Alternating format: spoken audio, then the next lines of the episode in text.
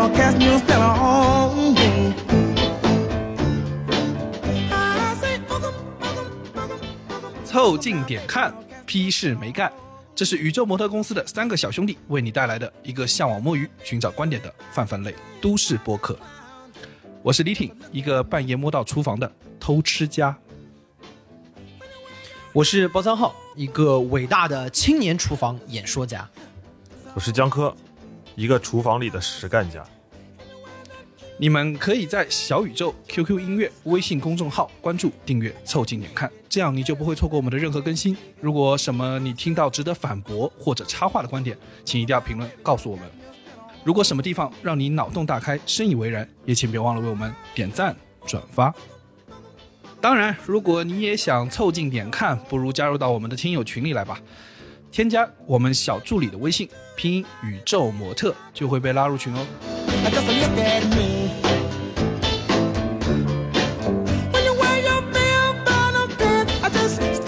今天啊，这是我们房间系列的第三集。三集嗯，之前我们跟大家已经逛过了我们的浴室啊、客厅。今天我们跟随着一缕烟火气，一起凑近点看下一处，一个家里最有幸福感的地方——厨房。对，厨房应该是家里面最有幸福感的一个意象。就我们之前如果前面两个定义大家有记的话，一个是浴室是和自己和自己相处的空间，客厅是最有家的意象的一个场景，厨房就是你想起来就会很开心的一个地方。对，哎，对你们早年间有没有就是放学的时候啊，呃，就有没有发现你们走进那个楼道或者刚进那个小区的时候，就万家都会飘出那种，每家每户都飘出那个菜香味儿。是的，是的，因为好多人家的厨房它是直接对着那个楼道里头的嘛，然后小时候住的那种大院里的房子都是一层好几十家的，那时候抽油烟机的科技也没那么好，都没有抽油烟机，我们小时候家门口就是一个风扇但是比。如我，我小时候我外婆就不用抽油烟机，她就是开着窗。谁家今天晚上做的所有的菜都能闻出来？哎，对对，农村啊，他们有简易式的那个抽油烟机，就是电风扇反过来，那个电风扇的东西反过来，就是那个东西，我们家的时候就是用那个东西，对？吧？哎，你们小时候飘出来的是什么味道啊？你们家的话，那肯定是红烧肉。我小时候 外婆外公的红烧肉是不是又来了？是吧？对经典外婆红烧肉就是那个环节那，红烧肉在家里是个大菜啊，不是天天做的。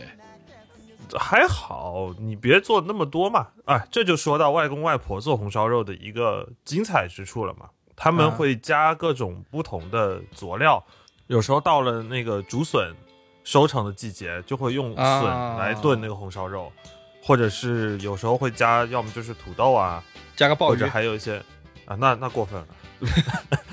本来是为了节省成本的，结果成本变得更高。本来是只要你多吃两块笋啊，少吃两块肉的，结果现在改吃 加了个鲍鲍鱼啊。结果啥也没有了。而且我小时候我们吃红烧肉呢，其实不是奔着那个肉去的，是奔着那个肉汤拌饭那个去的卤汁，对那个卤汁，对，拿那个拌饭的。所以我其实兴奋的点是在于说，今天又有一个可以下饭的菜了，而且那个味道是真的很香很，香。而且你看那个就是那个红烧肉或者是什么。呃，什么，比如可乐鸡翅啊那种，或者红烧的菜啊，就或放一会儿之后，它不是会那个汤会冻起来吗？对，它上面那一层猪油会凝固嘛？对，凝固完然后那个会变成一那个东西啊，比如说你煮碗煮碗热的饭，然后把那个把那个冻放在上面，然后让它在上面化开，哇，那碗饭超好吃。那就是对猪油拌饭，经典猪对啊油拌，饭。就现场把那个汤撩上去，也有这个效果，还更对新鲜一点。对，没有，就就要冻得开来，它有一个变化的层次感。就你发现没有，家里头老人多不多？就是吃饭的老人多不多？你是能从味道里闻出来的。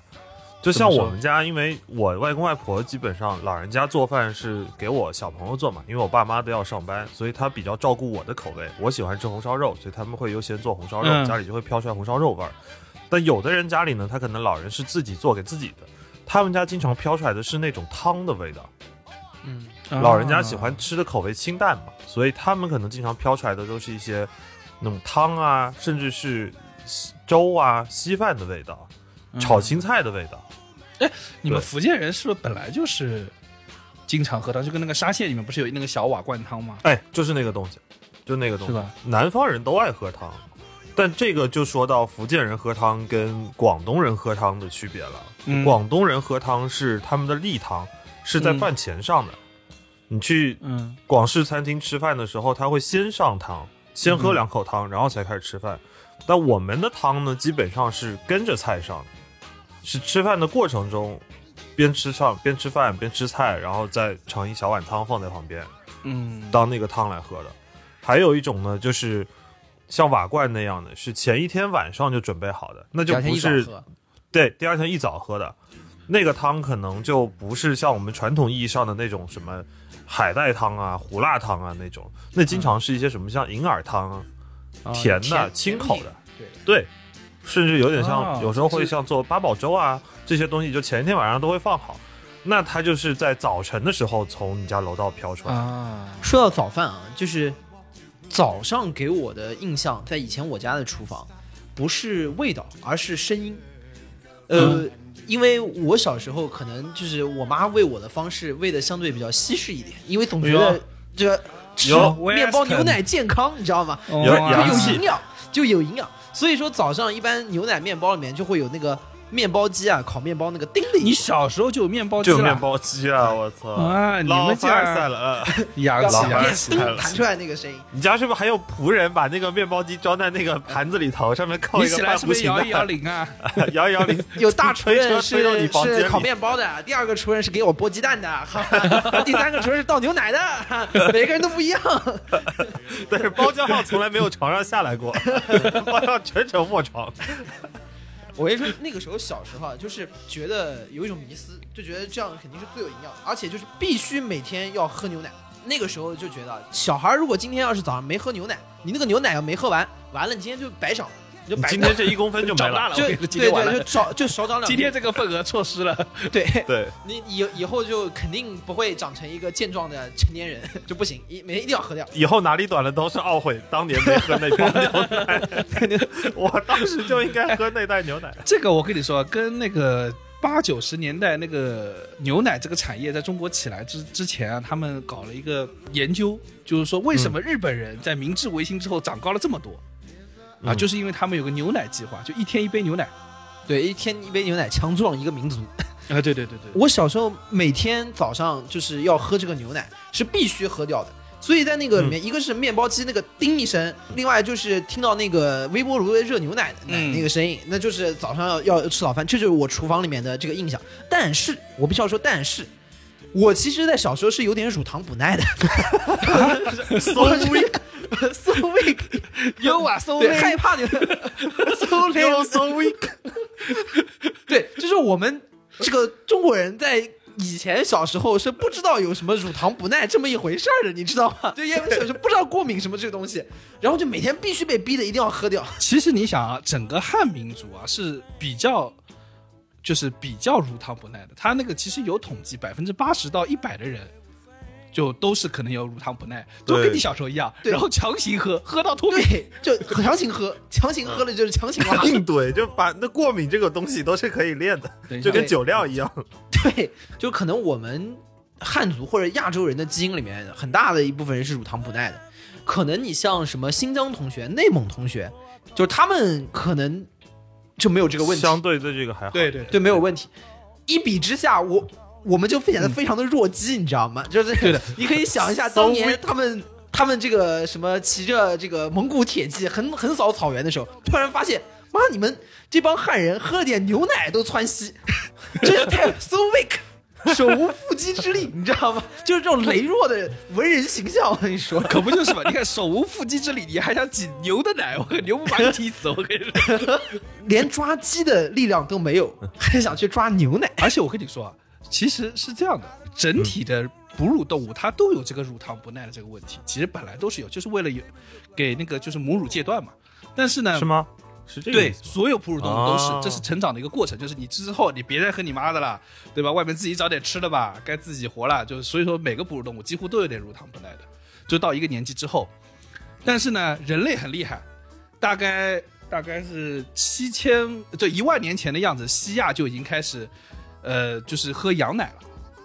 然后呢，早哎年有的人乳糖不耐，他能喝羊奶。啊不是是这样的，早年的时候大家都乳糖不耐，但你还是非得要喝，啊怎么办呢？你就把那个呃羊奶拿了以后呢，然后放在那儿发酵，发酵之后，乳糖就会转化成乳酸，哦，就变成乳酪啊这些东西。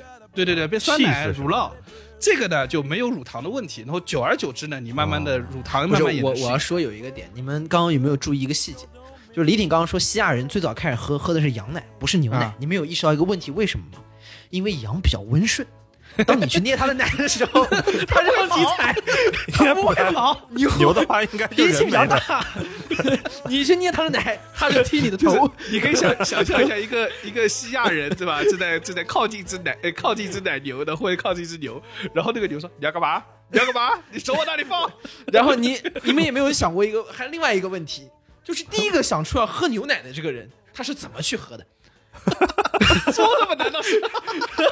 对啊，就喝牛奶，他是怎么想着去喝的？为什么我们到现在都没有机会尝到袋鼠奶？应该都死在路上，对的，有人喝老虎乳吗？都死估计是没有的，对吧？不过说到牛奶，还有一个挺有意思的，我小时候对于牛奶有一个很大的恐惧，就是牛奶它不是在微波炉里转完啊，或者小时候没有微波炉的时候，它不是有一个小奶锅会煮完，对对，上面有层膜，就是那个，我很怕吃那个东西，啊，我很害怕牛奶上面那层膜，对，你害怕你也把它揭下来，给你妈当面膜敷。就感觉那味道太恶心，我就感觉那个口感很恶心，所以我从小一直都是喝冰牛奶的。对中国人就一定要喝热的，你知道？但是牛奶这个东西，其实就蛋白质这个东西，就是应该比较新鲜的、冰冷的会比较好，会保存更完整的蛋白质分子，是的，对吧？所以就是我为了避免那层膜，就是跟我家里人在喝牛奶这件事上有很大的分歧。哎，那你想，我们这批人啊，我们这一批人，竟然有百分之八十以上的中国人都有乳糖不耐的问题，为什么我们这批人似乎好像，你看现在奶制品每个便利店里都是，我觉得啊，会不会跟我们小时候那一一天两包或一天一包那个课间奶是有关系的？就不管它多难喝，好歹我们是喝了一点，然后强行过脱敏。嗯，也有可能是那个奶它本身不是奶。所以啊，就是就我们这个这个汉人这个民族啊，以农耕为主的这个民族啊，总体上，其实我们更多的可能就是。嗯呃，吃饭呐、吃菜这些耕地里种出来的东西，其实对我们来说是适应度更高，不会出现所谓呃过敏啊这种问题。所以像我们这种家庭啊，大家最普遍的厨房里的味道，其实是电饭煲里的饭香。啊我印象比较深刻的是，就是每次放学回来，这个走到家里面，每家里面可能炒菜味道都各不一样，但一定都会有一个到家里面那个电饭煲在蒸饭的那个味道是很明显的。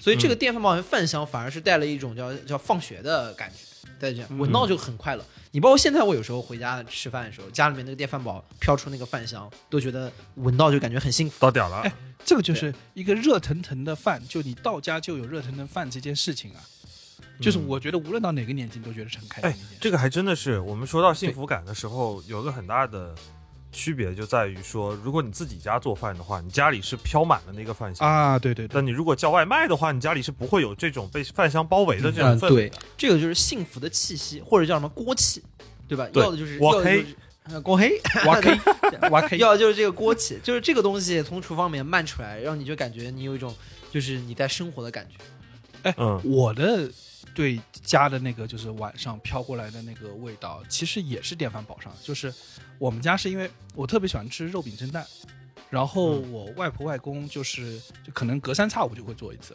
然后他就把那个肉饼是怎么呢？就是肉饼铺好之后放上呃酒，然后再打一个蛋在上面，打两个蛋，一个蛋在上面，然后就把它跟饭一起蒸。对对，对，用然后那个蒸汽，对对对，用那个蒸汽把那个饭好了，它那个肉饼蒸蛋也好了。然后我回家的时候，大家知道，就是我们江浙这这边做菜啊，放的酒可能跟别的地方不大一样，就是我们这放的都是绍兴黄酒。嗯，其他地方也放料酒，只是我们用的多而已。对对对，江浙菜中的一味重要的味道就是这个绍兴黄酒蒸腾出来的味道，它配着盐，配着那个呃味精，那个和肉的那个蛋白质交错起来，那个味道是咸香的一个酒糟味儿出来。所以说，嗯就算我外公是用酒去做那个肉饼蒸蛋，它也会有个酒香味，慢慢的飘出来。对它这个酒香味的来源是为什么呢？就是我们在做饭的时候，不管我们说外国人用的是葡萄酒，还是我们国内用的黄酒，它其实本质上都是酒精遇热会蒸发嘛。对它蒸发的过程中是会把，比如你在蒸你在蒸肉或者你在蒸鱼，它会把这些腥味通过酒精的挥发给带走。但是酒本身它还是有它的甜味的，那你用不同的酒，它留下来的甜味会不一样，但它终究它留下的那个甜味又会回到你的这个菜里头去。对，说到这个这种酒香味儿啊，就是你你往下说，就那天我跟包江浩去吃那个呃上海那个鹿园，不是有那道菜是糟骨头蒸膏蟹嘛？我就说那个味道就是非常 typical 的江南的味道，就是酒糟的肉。哎呀，我口水都出来。酒糟的肉，然后是膏蟹，是有蟹的香味儿，然后那个味道整个整结合在一起，就是非常标准的江南的味道。当然那个比较高级点，肉饼蒸蛋比较平价一点。对，它就是一个升级版的肉饼肉饼蒸蛋蛋因为啊，其肉饼蒸实蟹了已经。对，其实做膏蟹也有一个相对，比如说中间一点的版本，就是降为啊一个级别，就是膏蟹和蒸蛋一起蒸。啊，这个组合，然后再啊往上呢，就是糟骨豆蒸螃蒸膏蟹呢，就是要的就是那个酒糟和肉饼，还有那个蟹几个味道组合在一起。对，这个升级版就是它那个，你看肉饼它还不一样，它那个肉饼是有那个猪骨头、猪软骨，然后凿碎了和肉饼混在一起，啊，它还有个口感在那儿。不过有有有一说一，这不是我吃过，他们家不是我吃过最好吃的。啊，对最好吃的那家，他以后给我们打钱了，我们以后再告大家。哎，你还说一下吧，说一下吧，这家不会给我们打钱，可能。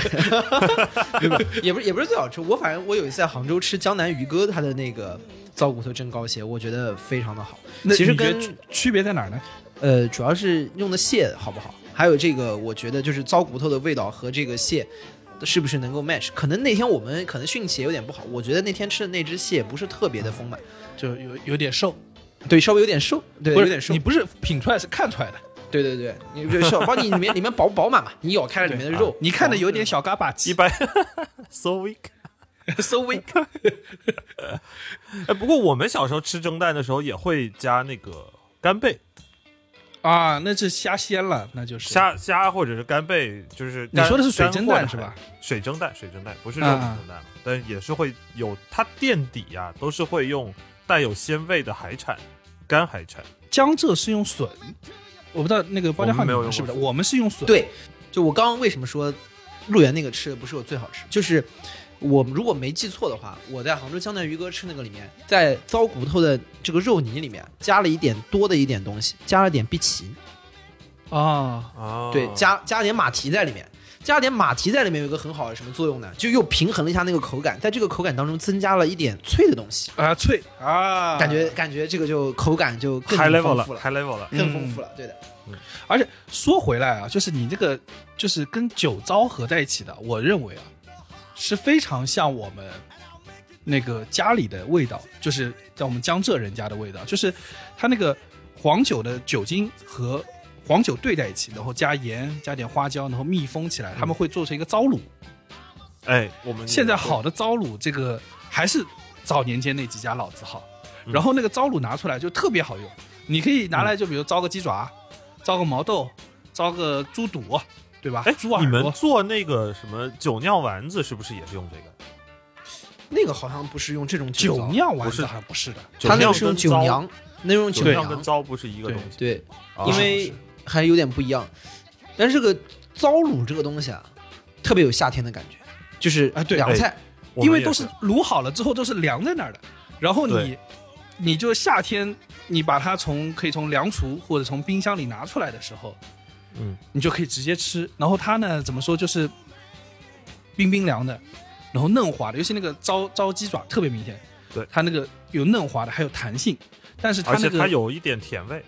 对，有点甜味，然后它那个鸡皮上那个呃油脂啊已经消尽了，就已经被那个酒给中和掉了。然后你吃进嘴巴里的时候，就会有很快乐的那个满足感。像我这种不能喝酒的人，这就是我能接受的极致了。而且这类这个糟卤类的凉菜啊，特别适合在厨房路过的时候偷吃一口。哎哎，对，这这和李挺为什么喜欢？因为这个很容易顺，红烧肉你没法顺，你对 你手伸到锅里就被烫死了。这个麻烦。这个哎，买回来不错，马上吃一个，就很有幸福感。哎，这个这个这个画面很很典型。我们小时候啊，那个厨房，可能你可能一进家门，你会先经过厨房，嗯，所以一定有那么几道菜是家长已经提前长辈做好了放在那儿，但还没上餐桌，就他先放在那儿的。你嗯每天回家到家了，洗完手，哎，有个鸡爪，把叼在嘴里，呃，包还在身上的，先叼在嘴里，然后大摇大摆的那开始放包，啊，放包，叼着鸡爪一嘬，嘬完了以后，然后你家人说，哎，吃饭了，你就回去，想想还接着吃是真的很开心。是不是很开心？是的，这个赛过夏天喝冰可乐。是的，是的。但最好是都有啊，都有就是很棒了。我跟你说，我现在说着说着，反正是口水都已经下来了。对，我已经咽了好几口口水。我小时候我们福建也有，但福建的糟是红糟，它是、我们刚刚不也一块儿查了一下，它为什么是红色？是因为加了那个红曲米，啊，对，嗯，红曲米水，所以它会显出来一个非常非常亮的红色。然后呢，那你们红糟是怎么做呢？炒海鲜？有一个非常经典的一个呃福建福州菜，就是炒那个螺片，把那个螺肉啊、切成薄薄的一片一片的，然后加一点点红糟，然后炒出来那个红，它其实也不是很红，有点像粉红或者亮红色的。嗯然后那个螺片吃起来又很香，那同时它又有那个酒糟的味道，能够把它提的那个鲜味会被提的再上一个档次。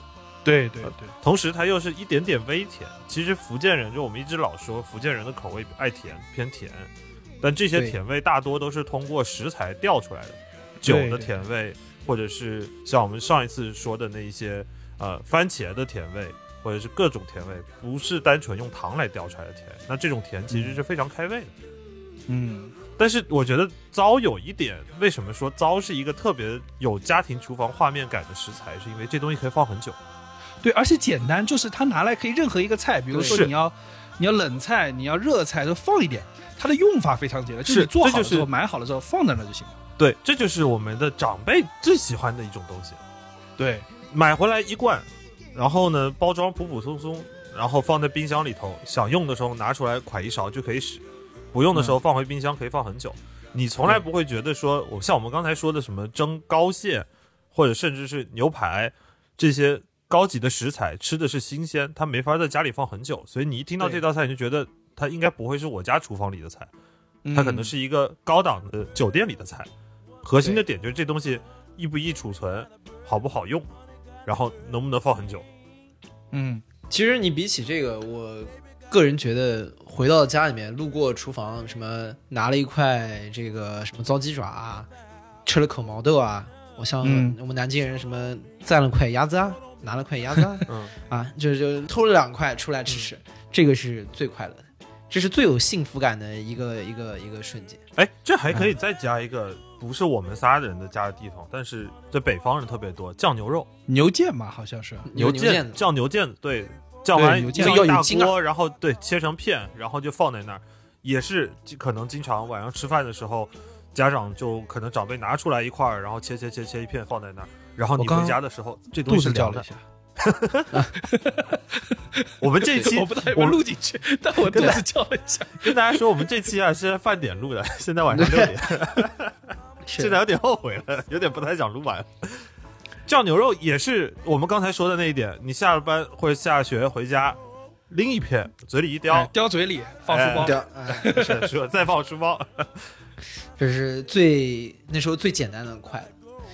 所以就是说回来，为什么我们说厨房是最有幸福感的这个空间，对吧？我们大家为什么就那歌里面唱叫“又见炊烟升起”，对吧？你走进一个村庄，它这个烟冒出来，其实也不一定是在做饭，对吧？他也有可能在烧水，着也可能着火了，也可能着火了。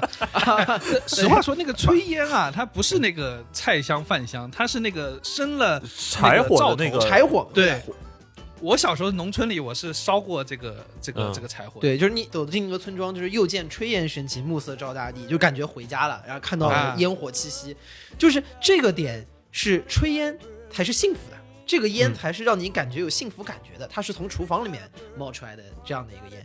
对吧？毕竟房子如果烧着了，那就不幸福了，对吧？啊 对那就又又见火警升起，就又见火警升起，My house is on fire。那就是另外一个环节，快快进到大家跑到楼下的环节。但是毕竟对中国人而言，民以食为天嘛，这个对，这句话不是白说的。饭来了，我们的生活就鲜活起来了。对，因为别的所有的幸福啊都可以暂时的搁浅，但是这个幸福每天最少要来，对不对？嗯这不存这在延是最基础迟满足，对，到点了就得吃。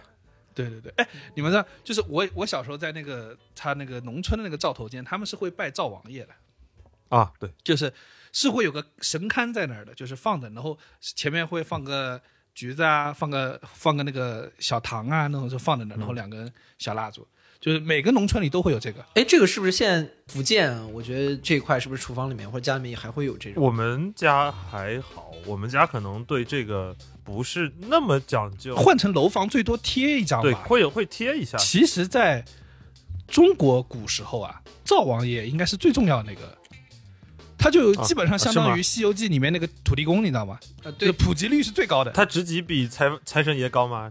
谁汇报给谁啊？就他们俩对财神爷是这样的，他这个逻辑不一样。财神爷是让你发大财，对吧？是追求你的上限，灶王爷追求的你的下限，啊，保证你的下限。保证你吃饱。对他每天你把它供在那个，呃，就是厨房间啊或灶头间啊，他他就每天在观察你们这家人啊，这这一年有没有在做什么坏事情，什么嗯狗屁倒灶的事情有没有做。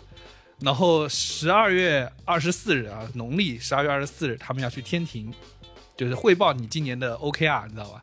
今年的成绩好不好？什么东西？好，明年接着吃好的；不好，明年没有。砍你们家预算，砍你们家业务的预算。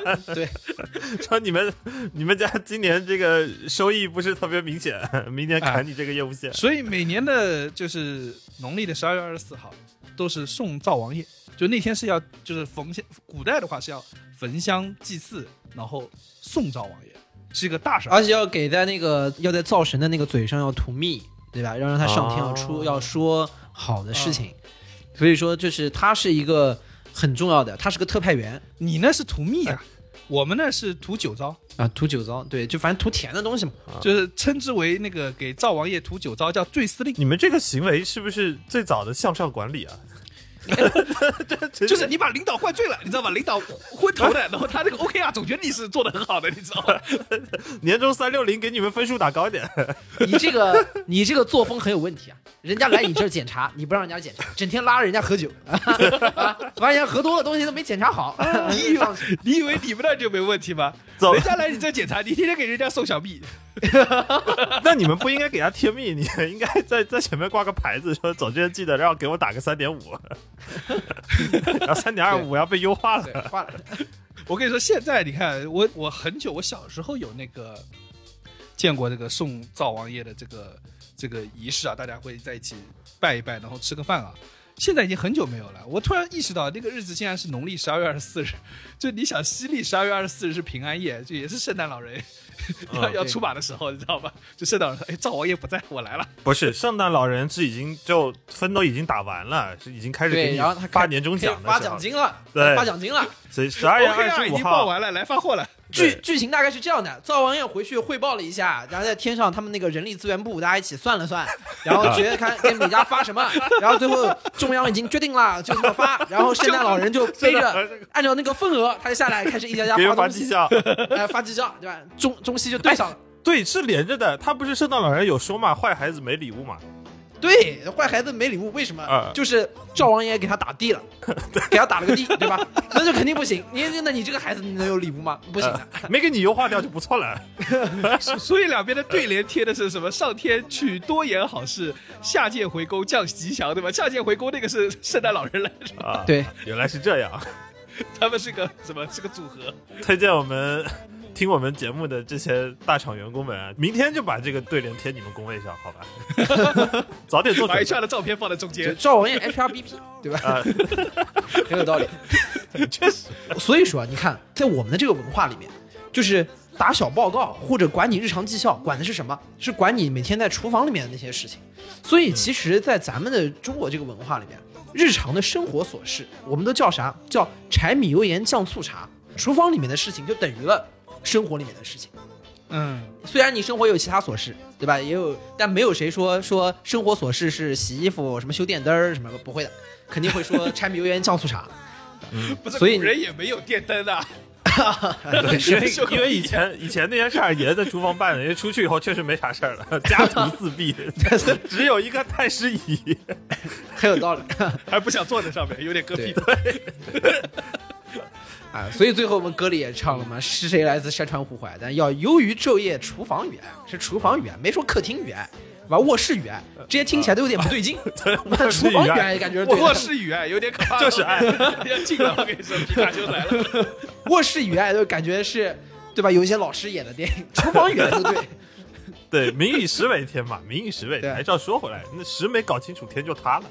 嗯对，就是每年呐、家里那个家里那个聚餐的时候啊，对就会大家都已经坐在那儿了，就永远有一个人还在厨房里劳作，经常都会有这个状况。就做饭的那种，就他们在对对对对对，然后就说：“哎，你好，上桌了。”然后那边说：“对就是这家的哎、你们先吃，你们先吃你吃。们先吃最后一个菜了，最后两个了。哎，就永远像像最后一个菜。我我爸或者是我外婆，就反正看这顿饭谁做嘛。就是我现在外公外婆嗯年纪大了，就换成小辈，比如我舅舅啊，或者是我爸我妈呀，他们就会，就他们永远都是最后一个上桌的。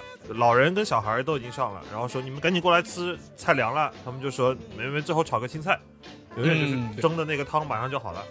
嗯，这个 chef 他永远要尽到自己的责任，对吧？他一般也是对啊，吃到最后，呃，这个大厨出来跟你啊聊一聊，我哎，对对对哎对对手手搭在你的那个桌背那个凳子背上，然后对 对对，怎么样？今天怎么样？还行吧？我我不知道大家有没有那种感觉啊，就是无论是不知道是电视剧给我们植入的这个印象，还是说，呃，我们传统的课文，还是哪里有这个画面，就是你不觉得吗？一个幸福家庭的一个特征，就是有一个戴着围裙，然后在手在搓在围裙上擦手的一个老母亲或者一个妈妈，或者爸爸从去厨房里出做来说饭的那个：“人，哎，你先做，你先做，马上就好了。”就嗯这个画面。这是传统的定义的，就贤妻良母的角色啊、我们没有说里面不能出来爸爸，也是可以的。啊 对的，我们也没有说出来那个人，他觉得到你以为是妈妈，但他其实也可以是爸爸；你以为他是爸爸，其实他也可以是妈妈。对具体他他是爸爸还是妈妈，取决于他的自我认知取决于自我啊认知。跟我们关好的，没有关系。我们也不认为说一定要擦着手出来的才是贤妻良母啊，对啊，赶快防他一手，都把他防出去了啊！我都防出去了。都都洗白了，都洗白了。我只是说，就是这种意向，我们可能在从小被建构起来的社会，呃，社会认知中构建的这种意向，然后嗯以至于啊，你看，你想那个我们小时候看那个，哎，这么想起来，这个动画片也非常的政治不正确，叫《小头儿子和大头》啊，大头儿子大头儿子大头儿子和小头爸爸。哎，你想，那围裙妈妈就没有这个没有这个戏份，你还觉得吗？这名字里就不体现他，也有也有戏份啊要，打倒他。但有一个没有戏份，但是名字有体现的隔壁老王，不 是也也挺吓人。不是，哎，我小时候在不知道老王存在的时候，我就有个好奇，这个 这爸爸的头也太小了天，怎么能生出这么大头的儿子呢？他妈的头也不是很大呀。我记得有一集，我不知道是梗图还是真的有啊。有一集老王去他们家，梗图梗图老王头挺大，但是反正小头爸爸竟然一丝一毫的怀疑都没有，那我们也只能祝福他。对这儿子长得隐性基更像我因嘛，隐性基因嘛。呃，毕竟我养过柴，我知道那黄柴也是会生出黑柴的。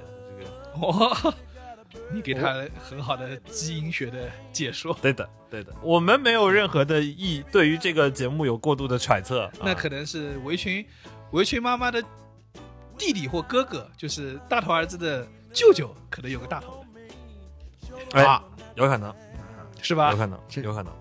这这一动画片给你研究出这么多玩意儿来，洗洗白成功了，好吧？导演孟德尔，这对。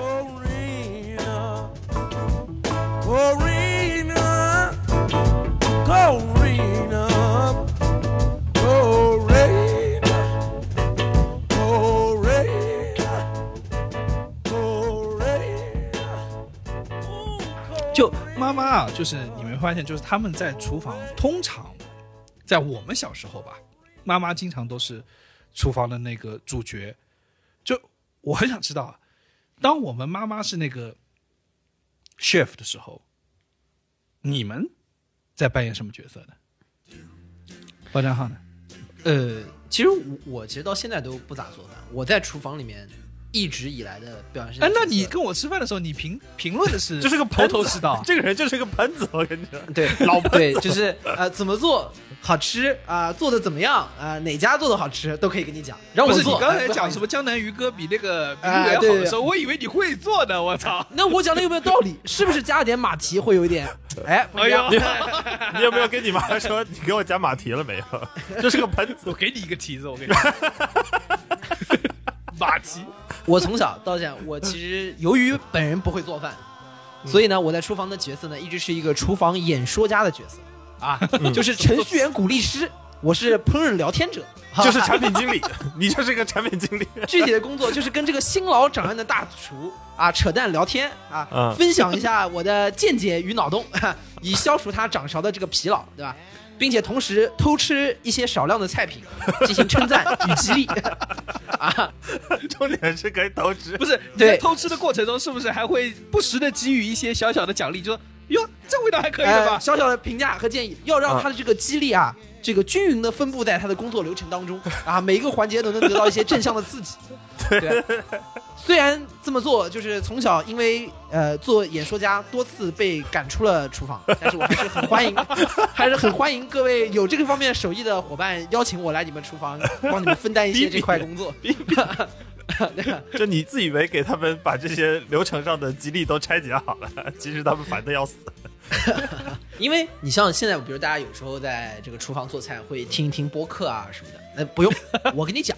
啊啊！我跟你讲，你只要给我做，我就跟你讲。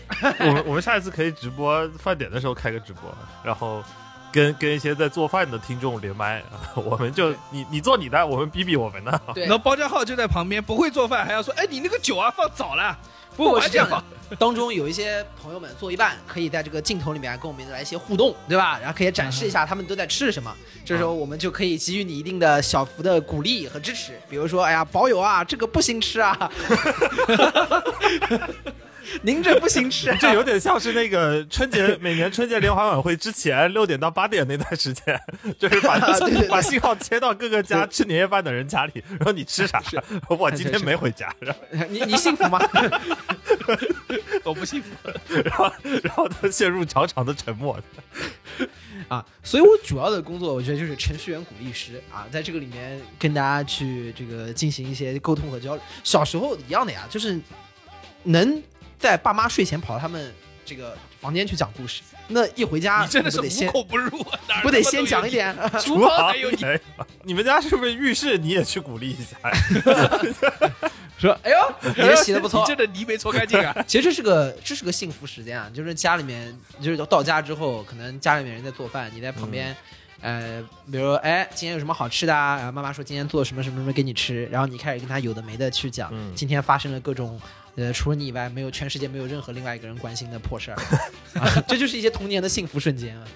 包浆浩是这个厨房演说家啊，我可能扮演的最多只能是一个在夜晚偷吃的贼。我特别喜欢晚上去厨房，就是晚上睡的应该比全家人都晚，对吧？嗯看完了精英独播剧场，肚子有点饿了，然后呢，你就去厨房找点东西，打开个锅盖，对吧？然后发现哎，有在那卤着的盐水鸡，就可以拿出来吃一点。你这说的就不是你家里人在做菜的时候你扮演的角色，是你家人做完菜的时候你扮演窃取胜利果实的角色。然后第二天早上大家吃稀饭，还想那个切点什么鸡来搭一搭，然后一打开看看没有了，没有了。没有了。我我出国留学这么多年，我所有的室友最困惑的问题 就是，我昨天晚上好像是剩了一点菜放在冰箱里了。我我菜呢，我菜为什么为什么没有了呢？你这个就属于晚上大家一起吃饭都吃好好的，你非不吃，我吃了呀，他也吃的呀，谁跟你他也没，说我不吃了？我吃了他也没少吃，他他也没少吃。这个样子，就是饭点没少吃，就夜里吃的是不是更香？是不是？更香。对，更来劲？哎，这就说明什么？我跟你，这就叫妻不如妾，妾不如偷。我跟你说，妈的，这是正常正常在那吃的时候，你要不觉得也就那么回事儿，你到夜里面吃，哎呦，来劲来劲！哎呦，吓了吓了，就是同样的烧鸡，新出炉的就不如你半夜从冰箱里拿出来那个冻的好吃。我研究过，我跟你说，我猜测啊是这样的，就 就是平时你炒菜的时候把盐放进去，然后呢调料放进去，但是过了很久，这个菜色已经冷掉了，然后它放在，哎，口水又来了，它放它放在冰箱或凉橱里面，它那个味道就沉淀进去，哎，它就会变成亚是有说法，硝酸盐。亚硝酸盐这个东西呢，虽然致癌，但他妈入味，就是它有一种致命的诱惑，你知道吗？啊，对，你就是属属于听说这玩意儿致癌，想想甚至更刺激了呢。这不是致癌吗因为我们很多西式的做法里头啊，包括腌一些食材，比如那个肉，或者是你要腌一个鸡排的时候，不都是这样吗？提前前一天晚上拿保鲜膜一包，先腌它一宿，然后第二天再煎，那个味道就会进去嘛。那问题就是，这日防夜防，家贼难防。就你要是腌一宿呢，第二天就会没掉，你知道为有李挺这个人在。你刚才那样的描述是会让我这种夜晚偷吃的贼最失望的。嗯。就你打开冰箱，看到里面有很多东西，结果都是生的。我操，是是是卤到明天做的那个 猪肉，都是半成的。一口吃不了，嗯，然后只好姗姗而去。嗯，那晚就这难过了，嗯，没有致命的诱惑，你难过了，猪肉得以 得以幸天。你难过了，家里其他人都开心了，保保住了。然后有一个特别温馨的事情是，就是哦，我跟外婆，我如果住外婆家什么的，然后外婆仿佛是和我的室友不一样啊，我的室友都是呀，昨天我不是有菜放着的吗？怎么没了？嗯，但外婆不会，外婆真的比较疼我，她知道晚上会偷吃，她就会做那个红烧鸡腿、鸡翅，然后或者是卤好的蛋，卤好的灯笼蛋就蛋上划几刀，然后放在那个呃酱汁里面那种，就你晚上可以随时拿过来捞一个吃。啊，他知道你开心你。能吃。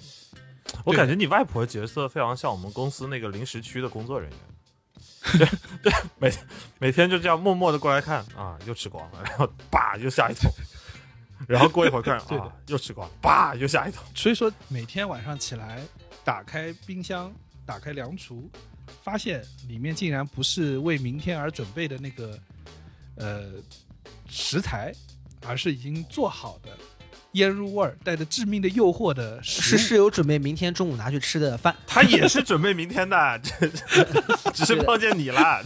是是室友明天中午准备带的饭啊，对吧？在我家反正不能放剩饭，剩饭太有诱惑力了。哎，我想请问你，你去印度的时候见到恒河水有没有 也觉得很开心、啊？那个不行，那个不行，你这么变态，你你见到恒河水是不是也很开心啊？不会不会。感觉跟过了年一样。我跟包家浩就不一样，就是包家浩是喜欢吃这个，我跟他讲过很多次，他喜欢吃新鲜的、热的上来的，然后我喜欢吃呃晚上的，放在冰箱里的，放在凉橱里的冻住的。你们俩就组成了卧龙凤雏，是吧？所到之处哎寸草不生。我这要跟大家这个打个报告，包家浩这个人很奇怪，你们没有跟他吃过一起吃过饭，这个人。他妈的，就是你想吃什么他就想吃什么，啊，这个人眼光很准，就是他能找到一锅里面 最好吃的最好的肉，然后呢，我也能发现，然后我一夹过去的时候，包家浩也夹过去，两个人对视，啊，开眼光不错现，就品味不错，哎，吃到一起去了。我这人事儿比较多，我一般肯定会找那个锅里面比较好的部位吃。然后一夹，哎，李挺也夹那儿，哟，眼光不错啊！啊，这个你会吃的啊？你这个谁会吃的？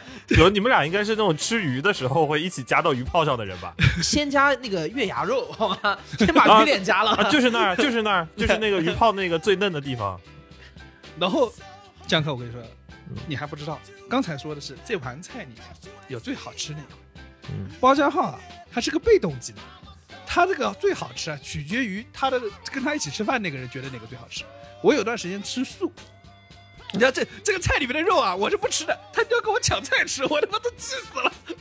我肉都让给你，你也不吃只是。你要注意，你要注意观察。当李挺不能吃肉的时候，他去选择性的吃那个菜，肯定是比我们经过更多次的研究和推演，他肯定知道哪块菜是最好吃。你直接看他，哎，他找这块菜吃，我在想说，我来看看有什么不一样的。这个菜这个菜是可以对标红烧肉的好吃的。怎么会有这样？那我来看看有什么不一样的。一看，哎，人家有点有点道理，有点道理啊。就是包家浩在选这个，我猜测啊，包家浩在选这个一盘里面哪块菜最好吃这件事情，他其实是盯着你们筷子走的，他根本就不看那个菜的。他不看菜，看我夹哪个，他就觉得那个是最好吃的。气死我！你下次直接把筷子伸到垃圾桶里，你看他谁不抢，你看他抢不抢？哦，这里面可能有好吃的。哎，你也看上了 这块骨头。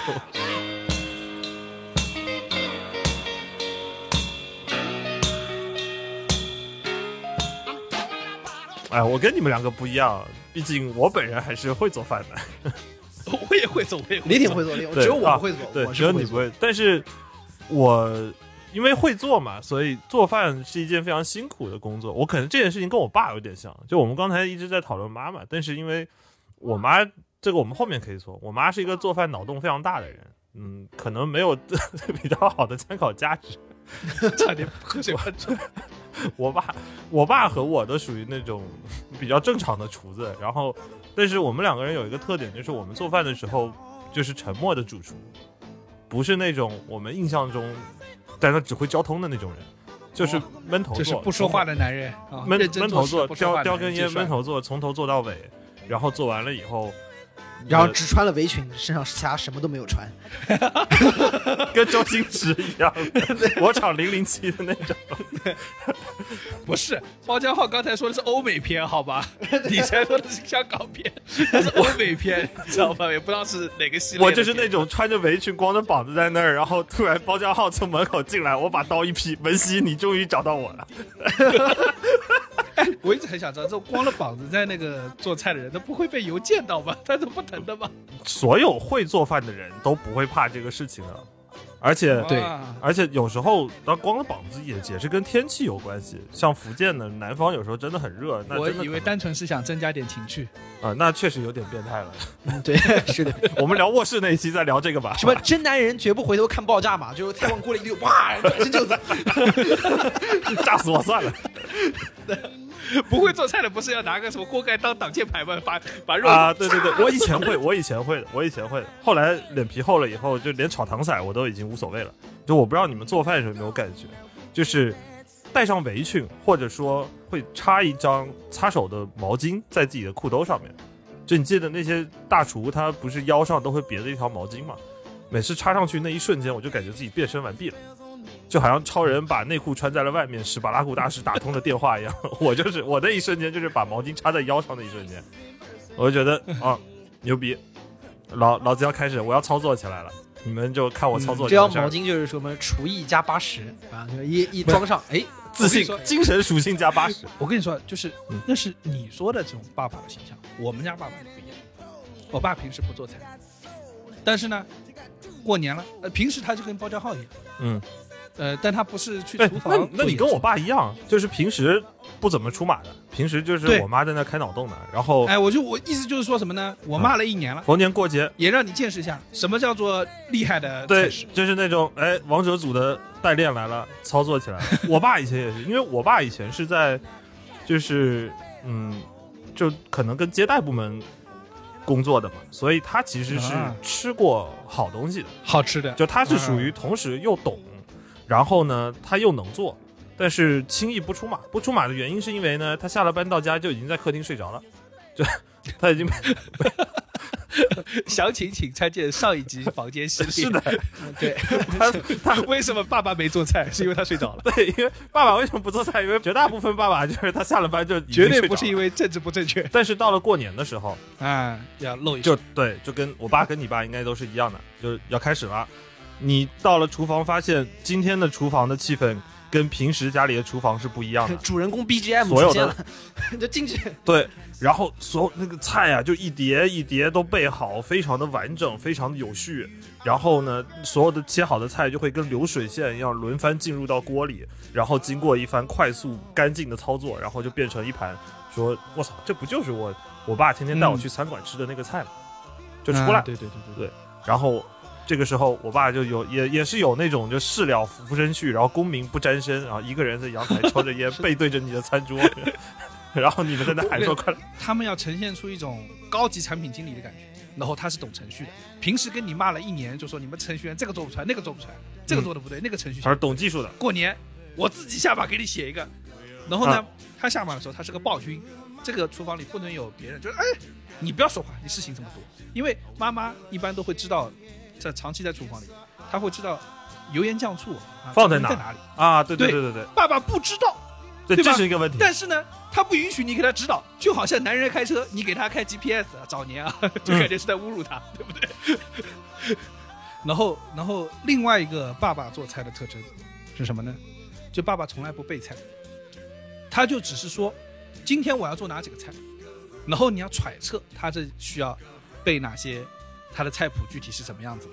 嗯然后呢，妈妈、外婆啊、奶奶就要给他准备好，然后给他切好，全部放在。chef 风范，对的，哦，那你爸就是更高级了，你爸是属，于行政主厨，就是我爸几乎就差剩下人进入厨房的时候说 “we chef”，对你爸就是典型像那种 Gordon Ramsay 那种了，他就只在出菜台，就菜都弄好自己尝一口，然后拍回去说 it's it's raw，然后就直接拍回去。所以你爸是掌勺的那个人是吧？就真的在炒在调味的只掌勺，啊。只掌勺，对，但前面切菜那个环节他没有在是吧？对都没有。然后好了之后，他会盛出锅，出锅之后，他每出一个锅就会拿筷子尝一个味道，嗯，然后把筷子拿在手上，露出了笑容，嗯，然后说上菜吧，然 后果然是行政主厨。我觉得这里说到长辈啊，有一个很有意思的厨房现象，我觉得可以说一下，就是有那么一种老老年间的人，但最近现在可能比较少的，就是叫做食材原教旨主义者，就是他们是那种反对一切添加剂的。现在也有这个有一点像什么呢？就是在南方比较常见的就是。南方人不是我们经常强调一个东西的鲜味要用食材调出来嘛？对，啊，所以我们做海鲜都喜欢百味做对，因为他们就觉得说，我不想加任何添加剂，我也不想爆炒它，它会毁了这个食材本身的一个原味。嗯然后同理有点像的是什么呢？就是老外对于味精也是有偏见的，啊，对吧？别别老外了，我们现在家里也会有这个问题，就是一般都说，哎呀，这个餐馆放味放味精放多大？我爸事情很多，我爸去那个餐厅吃饭的话，他就会问你们这个菜就是味精调出来他们看不上餐馆的两个重大的原因，一个味精放多了，一个油放的多。对，食材原教旨主义者认为，餐馆的饭菜为什么好吃，无非就是味精怼的足，油怼的足，啊，对对对，没有一个本质上真正的好手艺。食材原教旨主义的要退回的一个状况是茹毛饮血，直接来。但实际上，味精这个东西，其实本质上对于身体的健康没有什么特别大的坏处。不，它是不是没有什么特别大的，是完全没有坏处。这东西就是被对污名化，他就它吃多了，还是身体是会有不适的反应，但它的不适反应并不是味精这个东西本身带来的，就口渴嘛，咸嘛，对啊你吃盐吃多了也是一回事嘛。因为味精 MSG 嘛，就全名叫做谷氨酸钠嘛，它其实也是一种钠盐的一个分支，所以你吃多了味精跟吃多了盐的那个口渴带来的原因是一样的。对，就任何东西搞多了，你都你糖吃多了，盐吃多了，对淀粉、碳水吃多了，什么味精吃多了，只要你搞多了都不行，对对吧？一样的。就是所以说，但没没说当中有哪个东西是有问题。味精本身其实就是有很强烈的污名化，而且重点是这玩意儿污名化还是外国人传过来的。对，嗯，这个污名化不是来自于中国自己的，是西方的偏见带过来的。本质上，我认为啊，这个污名化就是带了一种种族歧视。真的，为什么要上升到这个高度？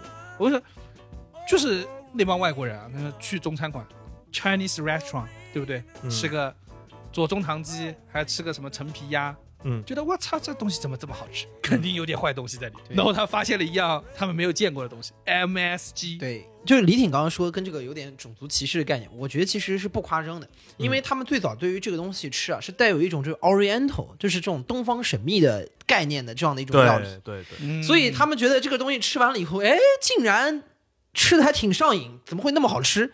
其实，其实他妈你就没见过世面，我们烧东西就是好吃，那怎么了？这是。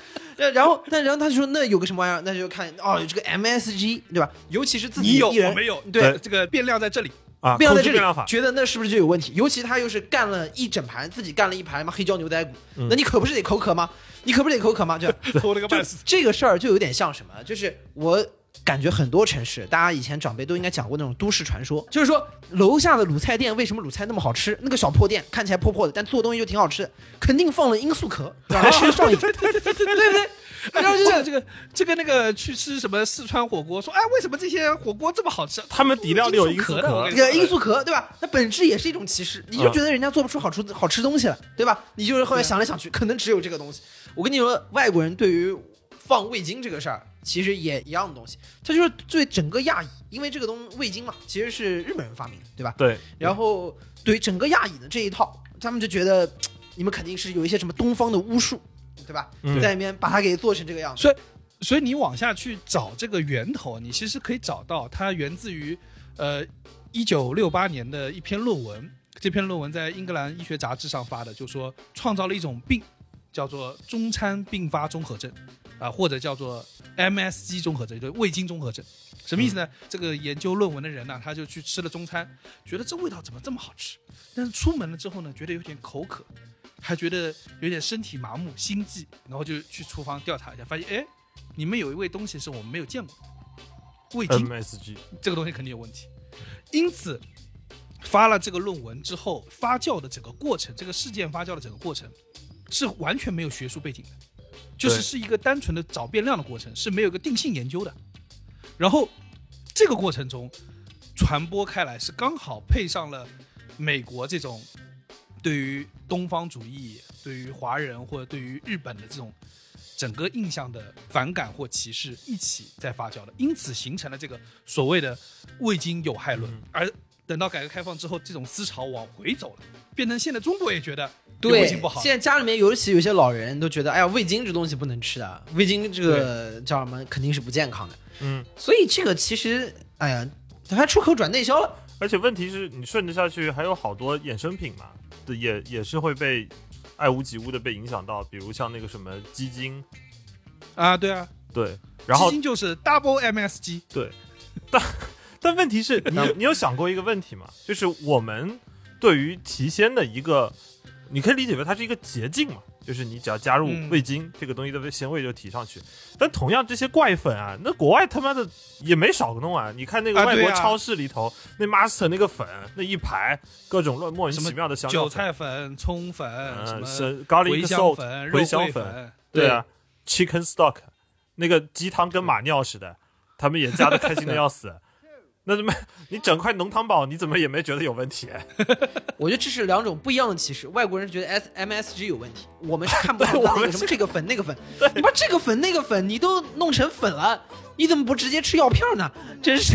我有一阵子在澳洲做饭的时候，就搞那个排列组合嘛，就就自己在家做化学。嗯我把超市里头 Master 的那个粉啊，全部能买的我全买了一遍，从头到尾试了一下。有有一些还蛮好用有一些还蛮好用。是吗那个 garlic salt 就是如果有在海外的朋友，向大家推荐那个加了蒜的蒜味的盐。我们在啊做那个白煮鸡蛋的时候，水煮蛋不是没啥味道吗？有时候鸡蛋要是不是很新鲜，还有一股臭味，那我们可以加一点盐跟胡椒，就非常好吃，瞬间会哎算了吧变得非，常要有点臭味就扔了吧，还吃点新鲜的。没有没有，还是对自己好一点。确实，确 实也赚钱了，不要对自己太太苛刻了。我我可以我可以放一宿，我看看半夜你会不会拿走吃掉，好吧？要是连你也不吃，我可能就真丢了。会的，他只要在冰箱里，我都不会觉得它臭。哎，不过真的，那白煮白水煮鸡蛋，还是说回来，特向大家推荐加一点黑胡椒跟盐，然后那个盐呢，如果你方便买到加蒜的那 garlic salt，就撒上去，特别好。就所以我，我觉得这种这种偏见啊，其实本质上是对就是我们的食物的不理解。我们说到啊对东方食物，对总体上，尤其你到江浙，就是上好几期我们都说过，就核心是那个鲜味儿。所以说，古代就是你做菜啊，就算没有这个味精啊，你也要高汤，嗯，对吧？拿嗯鸡汤或者是猪蹄汤吊去吊汤吊那个汤，对，吊汤对不对？所以，呃但它本质，它那个谷氨酸钠这个，呃，有一集应该是《舌尖上的中国》吧，就是有一集叫做《鲜味的秘密》还是什么的，那一期是讲过，就是鲜这个味道已经被认可为它是一种口味了，是在我们舌头上是被识别的一个单独的味道，对的，它本质上就是呃蛋白质分解掉的味道。所以说，换言之，就比如说你你刚刚说水蒸蛋，对吧？它其实也有一定的纤维，只是它量比较少，不像味精那么来劲儿。MSG King of Flavor，It's a better version of salt。There can be too salty, but there's no too much umami。五妈五妈咪。对啊，我我不知道你们那儿怎么叫味精的，江浙这边叫味精啊，其实就是可以看出味精的最早来源。味精是一九零几年反正日本发明的这么一种化学合成的这个调料嘛，嗯，但是它那个最早出来的时候就叫味之素，就日本啊，那个味这是日本那个原名嘛。嗯对，所以江浙这边叫味精叫米之素我，们就还是叫味精，好像没有什么特别的叫法。好像基本叫叫味精吧。嗯，你那个，你那确定不是日本同学教你的？我们从小就是米之素。米之素 s c o 对的对的，老卵老卵。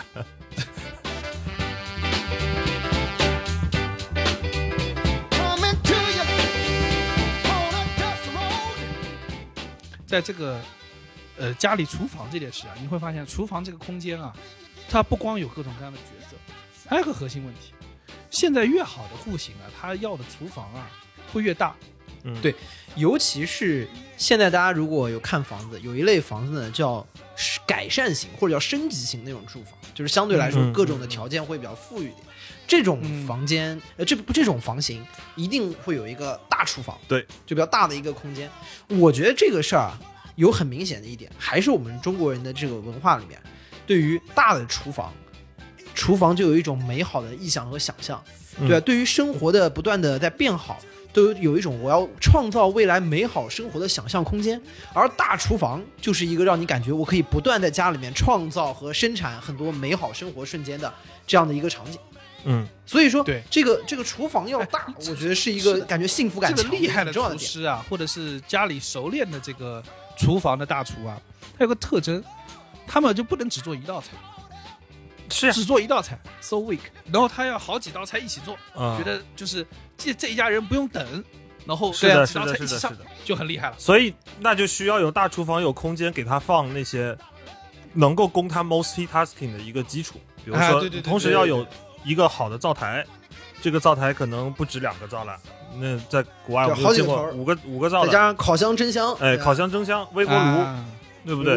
现在还有蒸箱，你想想，有啊有啊，对有啊蒸箱，那这些就是需要空间嘛？那这些所有东西对总结起来，对对它其实需要一个空间。这为什么厨房要这么大？是的，对，所以说就是厨房大，你可以容纳这些器具就多，可以创造的美味和幸福的瞬间就越多。嗯，说到这边，我必须要说一下，我妈一个厨具的深度爱好者，我我妈也是，基本上可以称为叫厨房极客，对吧？我妈也是，这水平极高。嗯，呃，因为他我认识了很多嘛，之前想都没想过这厨具。厨具这东西怎么样高级？我发现它有几个方向。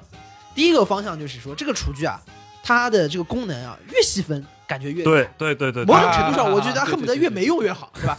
这个导算器，什么计算器，只能计算，它只能导算哎你想不出它能干什么。打蛋器只能打蛋啊，啊对。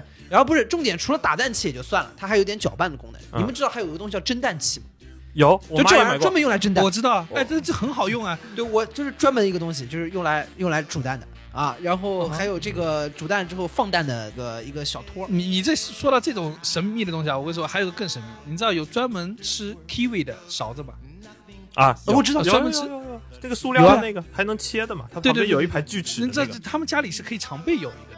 你把猕猴桃拿过来，然后用那个勺子的一边把猕猴桃切成两半，啊，对，然后那个勺的大小刚好正好可以把这个挖出来全部挖出嗯来，有个单纯的幸福，你知道吗？然后还有就是说什么各种的刀，切这个的，切面包的，切水果的，切肉的，切啊各各种的我有个。厉害的，你见过那个披萨滚刀？见过吗？呃，对，那个很厉害，但是啊，这个介于我们家好像不做不做西餐，这个好像在家里没出现过。但我估计也只是你妈不知道，你妈要知道，她应该会买。是不是有可能 这个东西可以卖到新疆去？切糕切吗？馕行不行？切馕，馕是要用手掰的吧？这种军备竞赛，我为什么要个大厨房？要不然你没那么多厨子把这些东西放下，你知道吗？说到那个军备竞赛，有个终极军备竞赛的物件儿，那个冰箱啊，一天比一天功能高级。冰箱的空间和容积啊，早年间是拼容积的，然后单开门变成双开门，双开门变成三开门，一层变两层，两层变三层。对啊，你看这就是那个叫什么一点零版本啊，工业时代的追求，对面积大，到后面二点零，二点零就来了搞搞功能，搞功能了，搞功能了有有可视化的屏幕了，能他妈触屏。我也不知道是谁谁对于信息的渴求这么它那个。冰箱上的那个呢，什么有那个 iPad 一样那个屏幕，那个不厉害，嗯，我觉得最牛逼的，而且最最匪夷所思。有 VR 吗？就是还是 你在那？不不不，就是是三星的还是 LG 的，忘记掉了。就是 knock knock，就有一面墙，你敲一敲，你可以看到里面冰了什么东西。那打开不就好了吗？这完全没有任何意义的一个东西。就漏那点气很重要就。为了显示它高级，对啊，但是懂吗？但是我认真说，因为我朋友家买过这个冰箱，自从有了 knock knock 功能之后，很开心，我经常 knock knock。呃，就自从有了 knock knock，你跟那个 Sheldon 一样，就过去，Penny Penny Penny，自从自从买了 Knock Knock 的冰箱，我再也没有打开过我的冰箱。万万没想到，还真有人妈去 knock knock，那哎，你你们知道那个双开门冰箱英文叫什么？啥呀？法式冰箱 French。对，French door fridge，哦，是吗？法式双开门，哇，这个很高。那那德式的是什么样？美式的什么样？意式的是什么样？德式的冰箱打开，里面都是一根根香肠的管儿，是吧 sausage fridge 呃 sausage fridge，以后可以思考，就是创造一种日式冰箱，就移开来的。啊，是推拉门门的那种。对，对，但是其实你看，只有妈妈才要放那么多东西，就是这年头你看，就是冰箱里满的都还是家里。就家里的冰箱才会满呀。对啊，你们这冰箱里放什么？就可乐啊，我家冰箱永远就是二十四小时，只只能保证有一层一定是满的，就是各种饮料，无无糖的可乐啊，无糖的我也雪碧啊，然后偶尔会放点其他的。我会放东方树叶，嗯，对于我们来说，基本有你像我可能主要就是酸奶，我嗯我超爱酸奶，对吧？然后一到快到乳夏天你多喝点酸奶，对的，对，奶就不要喝了，嗯在家里拉稀。到夏天就放点啤酒嘛，你看嗯这个很快乐。我我在那个门那边，我会放那种调料啊什么之类的。啊，对对对对，这个也会放。在国外待久了，就是什么甜面酱、王致和的芝麻酱，老干妈，然后老干妈、各种下饭菜啊，各种下饭的菜。对对对对，就会放在那。就你发现没有？因为不管你买的东西好不好吃，你加点那个，总归对过得去了对。但你发现没有？就是上面那一排啊，就是怎么使用怎么来，但是问题都出在下面，一般坏就坏在下面。我家下面那一层冷冻的，有一条疫情的时候买的五花肉，到现在没动，啊，就是啊，有好，僵尸肉，自制自制僵尸肉。有这是你自己一个人操持的时候啊，就有好多僵尸菜会冻在下面。哦不不不，我跟你说，这个不是你自己一个人操持，我觉得就是爷爷奶奶、外公外婆那一辈啊，有一个迷思啊，有个迷思，他们的迷思就是。这不是冰箱，这是一个时光停止机，是一个时光冷冻机。任何东西只要放到冰箱里面去，就可以它的时间就停止了。对，对，它这辈子都不会坏，对吧？可能可以传传宗接代，传到下面好几代去，代代相传，你知道吗？提醒我了，就他们就觉得这个东西放进去，哎，这是这是前年的红烧肉，这是明朝的腊肉，这是明朝的咸鱼，这是明朝的崇祯皇帝。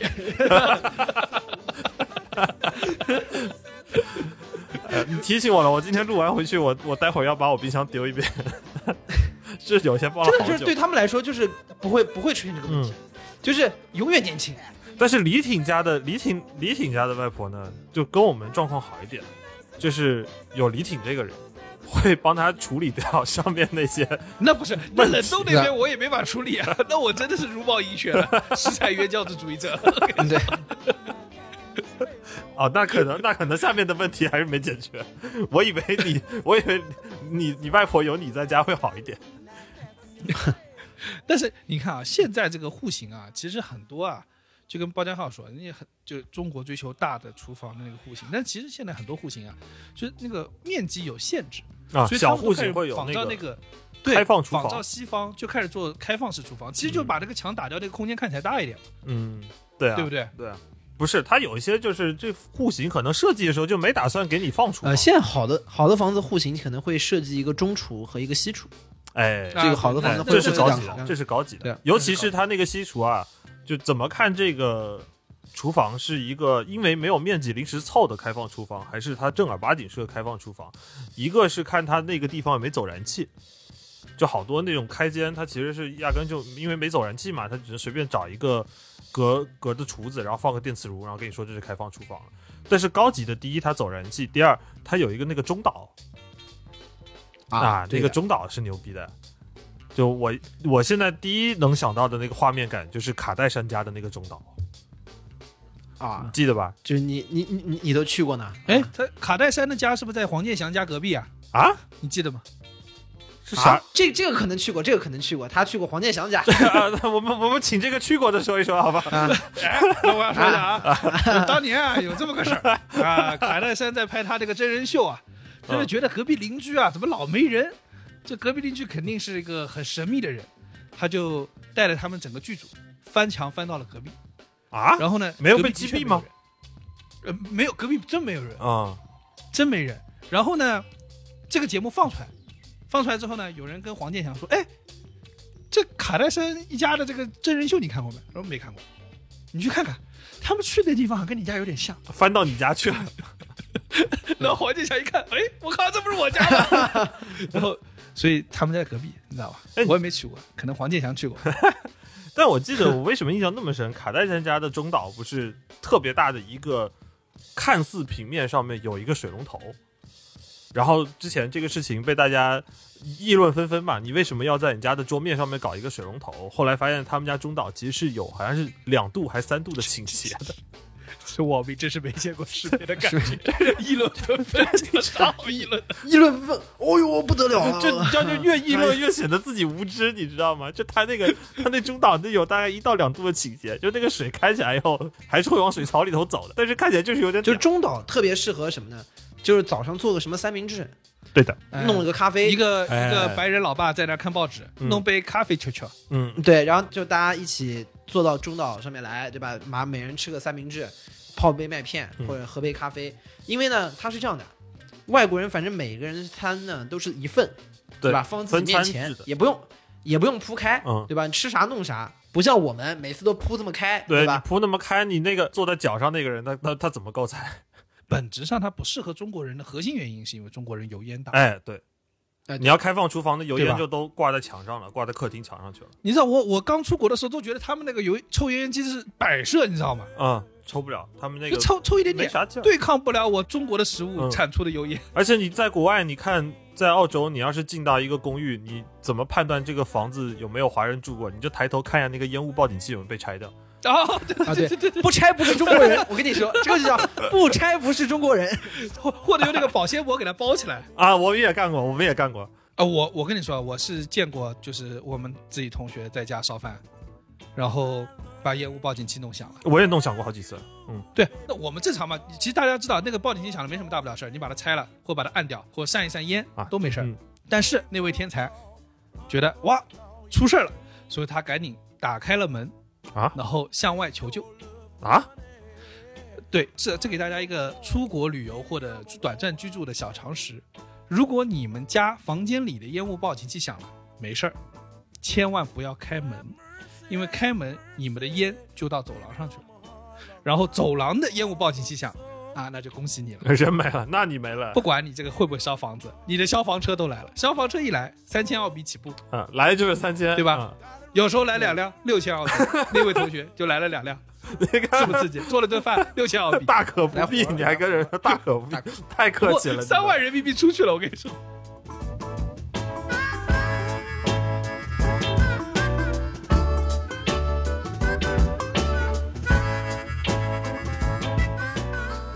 就是厨房这件事情啊，我就是回头想过来，你不觉得有个现象？我不知道你们有没有关注到，就是尤其老男人特别明显，年纪越大，男生会越来越在乎吃的这个东西，就老饕老饕，包浆号嘛，呃，呃 包浆号小涛，小包浆号小主要可能年纪大了之后啊，也是老饕。呃，不是年纪大以后可能就阳痿了，也没钱了，然后就想你这也太暴力了吧？不是你这个下定性我刚刚还想说像蔡澜这样的老套，然后然后你就说 我就不敢接下去了，知道吗？蔡蔡老前女友可不少啊，我跟你说，是。当然，这个东西嘛，食色性，那其实也不一定是男的，但是我是觉得，就是是这样的，人越到一个年纪，越想得开，嗯，对吧？嗯。什么管身材管理啊，什么什么，就是就活一次，吃这个东西太快乐了，对年纪越大越要珍惜吃的机会，对吧？到吃不动的时候，吃不了的时候，反而没机会去享受了。所以我也是觉得，年岁越大，你可能就越觉得吃的这个东西啊，快乐。我自我自我的理解或感知啊是什么样的？嗯是觉得，就是我们进社会年数没有那么多，我们还在孜孜不倦的向这个社会、向周遭的人、向你所在的公司，在索取你的意义感和快乐的来源。你希望别人来夸奖你，嗯你希望别人认可你的成绩，以此来获得快感，对吧？但是，首先你这种快感，其实你你我们现在在社会上经历过了，我们就知道来的不那么容易。对啊，你花了花了半天劲，天天九九六，你做出来的事情，对于别人来说九牛一毛，你交上去的周报、日报，人家也不知道看不看，嗯对？吧？但你花半天劲儿，你不写，你就是要被骂，嗯，对？吧？你写了好像也没怎么样，也没大不了。然后呢，在经过这个社会的这个捶打和毒打之后啊，你慢慢的会发现，你去讨好别人，你去你去向这个社会索取这个快乐的这个路径啊，其实是非常艰苦且缓慢的。然后最后你得到那个东西，你似乎是得到了什么呢？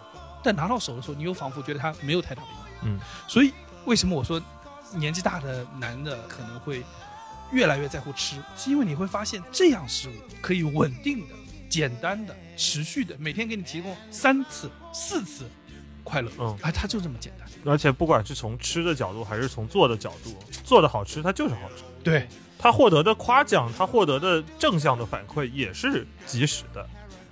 对，而且它和我们的就是怎么说生理上的，或者说和我们的身体的最直观的那个感受是对的紧紧连在一起的。你你别的快感你要自我理解、自我消化一下。你给你多少钱，你要买身衣服、买身吃的，你才会快乐。但这个快乐就是做出来，你吃下去就快乐。就我们其实经常会被各种洗脑，去说啊，你要懂得延迟满足，延迟快，哎呀，各种大厂可喜欢说这些了。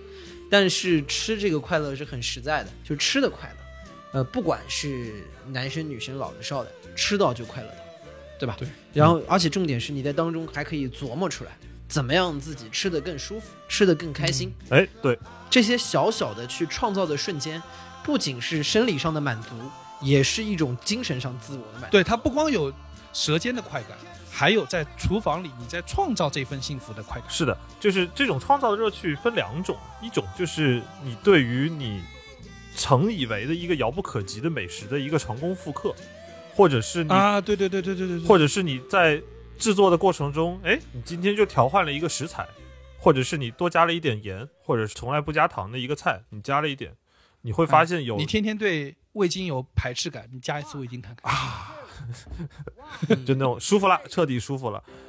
对，说前面前面二三十年没吃过饭、嗯啊，基本就算白吃了，没钱。举个最简单的例子，因为我是福建人嘛，所以我小时候，啊在我小时候的认知里头，我以为葱油是一个非常难做、很高级的东西。后来我在、呃回国的时候，我前阵子心血来潮熬了一次葱油，我发现熬葱油的过程是其实是很简单的，就是慢慢熬、慢慢搅，然后在那过程中，我发现家里的油烟味从葱油怎么做？就是用油，然后把葱各种不同的葱放到油里头，你只要控制好火候，别熬过了，别把那葱熬焦了就行了。熬黑了啊，只要别熬黑了，东西就就好办。嗯然后那个油就可以重复的不断的使用。然后在这过程中，你可以明显的感觉到你家里的油烟味从一开始那种难闻的刺鼻的油烟味，慢慢变成一种香甜的油烟味，就是那个葱的那个甜味被熬出来了。这才是香甜的空气。对，那就是真正香甜的空气。那那个时候你的那个成就感就非常强，因为不光是说我做出了当你可以掌握它的时候，它还是自由的对我掌握它，然后我获得了一个我曾经以为遥不可及、非常高级的食材，我觉得自己屌的不行，那种成就感、那种幸福感的来源是非常有价值。我也是，我也会有这种感觉。就比如说，嗯，我之前在家炖那个鸭子或炖鸡肉、鸡汤，你拿整只放进去，然后呃，我一直炖不出家里那个味道，就是我外婆他们炖的味道，因为我一直就觉得，比如说这放金华火腿，呃，可以增添它的鲜味嘛。嗯。后来我有一次回国吃饭的时候，因为大家分的差不多了，然后我的那个鸡汤的最下面，发现我外婆放了两个小蹄泡，猪蹄，啊，懂了，加一点那个胶质，对它那个胶质是可以大大增加这个老鸭汤或者是鸡汤的鲜和那个粘稠的那个感觉，会把那个汤整个就吊起来。对的，对，就是这是一种重逢。创作的过程当中，你可以创作，而且更重要的是，有的时候是有家的味道，或者你某一种经验，你在厨房里面做的时候，是一种精神上的和味觉上的重逢。比如你刚刚讲的几个，我就想到原来澳洲啊，在悉尼有一家特别有名的西瓜蛋糕，啊，大家应该都对对对对都都有去吃过。然后这一家我回到国内的时候，国内有一些澳洲风格的这些呃 brunch 啊，这种我去吃，他们也会有做西瓜蛋糕，但是我感觉就吃不出那个味道。我给大家普及一个啊，嗯我发现怎么样能吃到比较正宗的西瓜蛋糕，这是没有地方能实现啊。就是大家知道那个 Lady M 做那个做那个千层蛋糕的那个那个蛋糕店，不是之前的网红蛋糕店嘛，现在也没那么火了，对吧？排队容易。对，你去买一个玫瑰味的千层蛋糕，然后再买冰的西瓜，把放一遍，把玫瑰味蛋糕配着西瓜吃，就是对西瓜就是那个西瓜蛋糕的味道。就是就是那个悉尼西瓜，因为我原来之前都觉得少了一味味道，什么？没有玫瑰的花香味。嗯对，跟那个悉尼的不一样，所以你单纯在里面去加那个西瓜是没有那个味道。所以我觉得这是一种精神的重逢，还有就会有一些小小的探索。就我们大家可能听说过金圣叹，呃，死之前悄悄的说，豆腐干与花生米同嚼有火腿滋味。我觉得看得很通透也，很酷的呀。很酷，看很通透，认识到吃好了，这辈子就过好了。